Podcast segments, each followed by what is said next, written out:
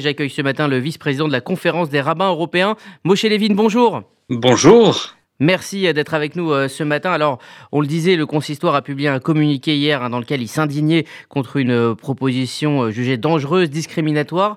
Dans ce communiqué, il est rappelé également l'attachement du judaïsme au bien-être animal. Pour vous, évidemment, cet argument du bien-être animal, c'est un petit peu un argument fallacieux.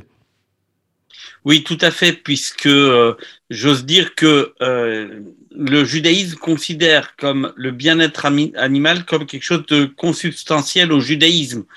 Euh, et d'ailleurs, je vais aller même jusqu'à l'extrême. Si on a un animal qui est devant soi, qui n'a pas mangé, on n'a pas le droit de manger. Lorsque le couteau est vérifié à chaque fois pour vérifier qu'il est parfaitement et, et qu'il n'y a pas d'entaille, eh bien, c'est pour bien euh, faire en sorte de ne pas faire souffrir, de faire souffrir le minimum l'animal.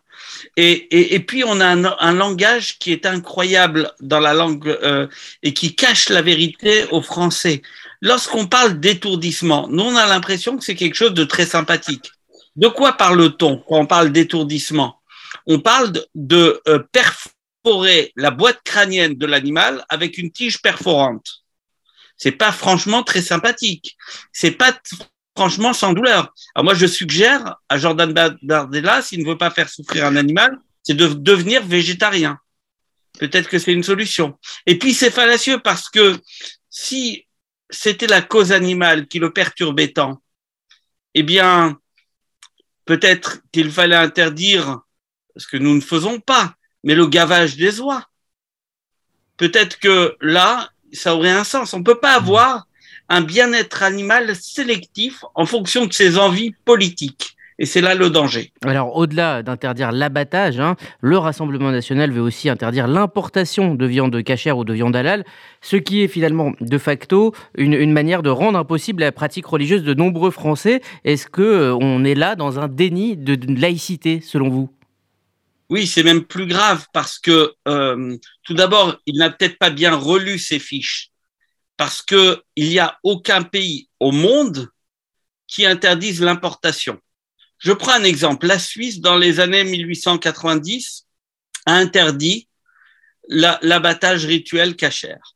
À l'origine, quand on regarde les causes, et beaucoup d'historiens le disent, c'était pour éviter que des juifs venant de, provenant de l'Europe de l'Est arrivent en Suisse. Ils sont dit si on ne leur donne pas à manger, ils ne viendront pas en Suisse. Donc on voit bien que derrière un semblant de, euh, de cause animale, il y a des intentions politiques.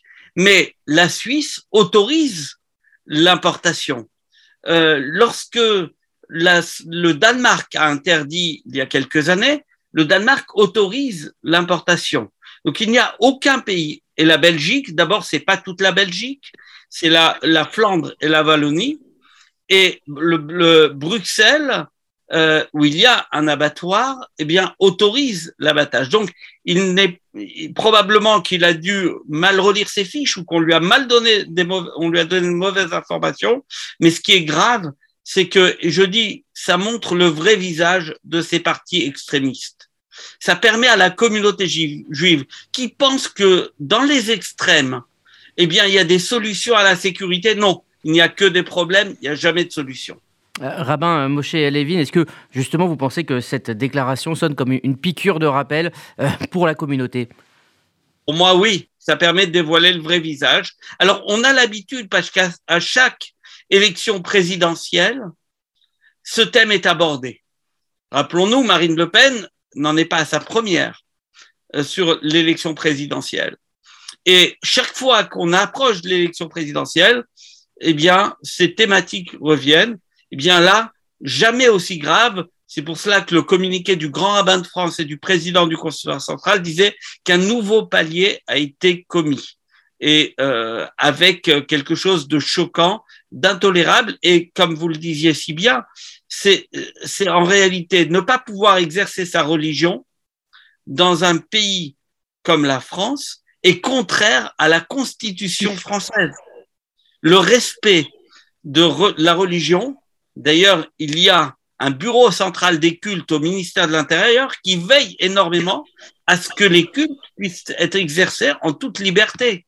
Ce serait quelque chose qui n'existe nulle part et qui mettrait gravement en danger mmh. la constitution de la France. Merci euh, Moshe Levin, euh, vice-président euh, de la conférence des rabbins européens. Merci à vous d'avoir pris le temps de répondre aux questions de RCJ ce matin.